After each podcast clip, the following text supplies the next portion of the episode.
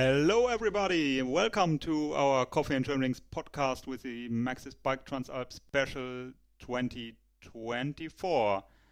We are gonna get our first Italian cup of coffee, and also drinking a cup of coffee with us is race director Mark Schneider. Hello, Mark. Hi, I definitely have a coffee at uh, the beginning, beginning of that stage, definitely. Maybe in between, maybe I find a cafe where I can can have a coffee and watch you ride on that track. Yeah, we're um, going 90 kilometers of distance, um, 2,600 meters of climbing, level 5 from 5, from Reschensee to Bormio. One wonderful stage, a lot of climbing, a lot of kilometers. Talk us through, Mark.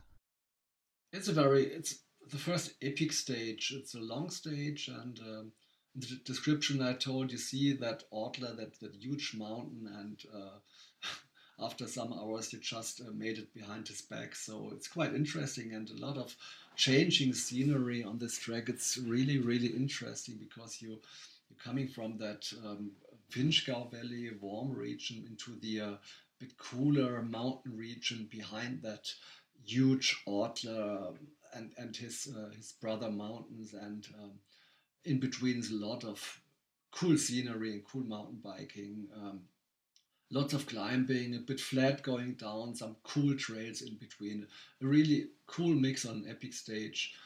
Um, we start at the uh, church tower ancient church tower at the shore of lake um, Reschen going flat to the uh, dam to a small town called St. Valentin at the dam of uh, Lake Reschen that's neutralized. And then we have our first climb of about 500 meters to Bruggeralm. Parts of that we had um, uh, at the Transalp in 2014 as a beautiful uh, spot in the mountains and a cool descent to uh, Burgeis first on a forest track and then a bit of trail going down to a small town of Burgeis. And then um, last edition we went down on the uh, cycling path, but I tried to find uh, an option not to be on the cycle path and to find a bit of tracks in the some some tracks in the forest and uh, so we're going up again on the um, hillside of the valley climb a little bit towards a small town called Schlinig a bit climb on a cool trail, not steep, but very beautiful going up. And then a cool section, a bit of forest track, small road track, and then going through the forest on a uh, switchback forest road towards Laatsch. It's new and cool mountain biking, not too technical, but but quite uh, quite cool mountain biking. Going to Laatsch uh, to a spot we, where we've been uh, also last year, where we enter the long climb towards um, Italy over the Swiss border to that beautiful region um, of Valmora. So we are the lowest um, lowest uh, spot of that um, stage at about an elevation of about 1,000 meters and climb up to Döss Radond at an elevation of 2,235 meters. Uh, you see, it's, it's, a long climb, it's not too steep. Uh, only the last four, 500 meters are, are steeper, so be prepared for the, the last climb to Döss Radond. Um, uh, but the first climb from um, Italy over the Swiss border towards Santa Maria is not too steep. It's quite easy going up there, and its uh, landscape is really beautiful. You can enjoy that one. Just wanted to say that um, on the last meters of climbing, you're already um, fetched by the by the views and by the nature um, up there, and it's um, almost a, a present to have to walk if you have to, because you can enjoy the nature more and the, and the landscape. It's really beautiful, as as is Valmora um, and um, Lago di San Giacomo. Um, you will tell us soon, I I am sure. That's for me like um, a western film that you can you you could uh, you could um, produce a western with John Wayne up there. It's very cool uh, scenery, uh, mountains around you, uh, beautiful large forests, and uh, um, first you're in that wonderful Valmora.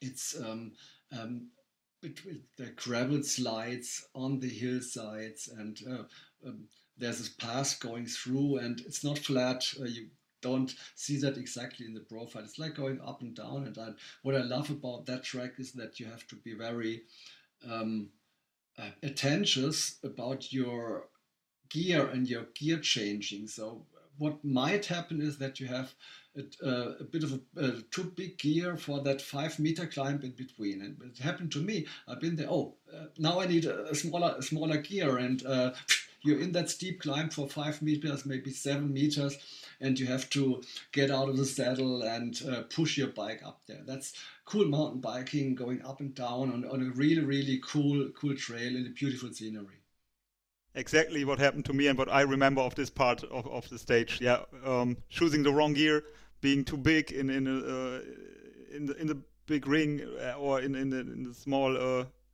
small on a cassette and, and and just not able to push over that bit and and um, risking risking breaking the chain and everything and um, yeah you have to be very but it's cool. I like it. It's mountain biking. So you have to be very, you have to, to look the track. Oh, it's a bit steep, going uh, uh, gear down a little bit and uh, climb that. It's there, there no no climb. It's like uh, small ramps of five or seven meters going down, up and down. It's really cool. I love I love that that part. Yeah, I, I do as well. But um, if you if you're already um, out of powder and your powder is all uh, all gone. And on this point, it's nerve wracking. It's yeah, yeah, it's right. It's right. It's right. It's right. Yeah. Absolutely stunning scenery, and, and everything is great up there, and and nothing to not like about. But if you run out of power, you have some flat kilometers with a beautiful view. We, we're crossing two lakes, the Lago San Giacomo di Fraele, past the um, the uh, the dam of that lake, and um, pass also Lago di Cancano, the second lake uh, on that re- um, in that region, and come to a spot called Torre di two ancient towers above the valley, the Val di Dentro, and then when they descend uh, to Bormio begins, and that's new. And I I wrote this in um, in October for the first time and uh, really really cool trails. The first meters are on the on the small road very panoramic road. It's be- beautiful scenery. And then we're coming into a track that's nature nature pass a bit of um, a bit of gravel, loose gravel, a bit of roots, um, very sunny, large forest. You go, that track is going through. It's really beautiful and cool mountain biking going down to Torre Piano, a small town close to the uh, city limits of Bormio. And after so you, that, new, yeah. So you do come into Bormio not from the Stelvio side, but from another side? Uh, not from the Stelvio side, from from the Torre di Fraele, from that uh, Lago di Cancano side, yeah. So uh, uh, the, the it's it's not not not the it's a neighbor valley of the Stelvio Valley, the valley of um, of Rio Braulio, and then we're down at and at Val di Dentro, it's we're crossing the road to um, to Livigno, the main road to Livigno. For we're on that road for 500 meters, climb 400 meters to a small spa, spot called Le Motte, and the last meters down are exactly as in 2023. Cool, nearly trail like forest tracks going down to Bormio.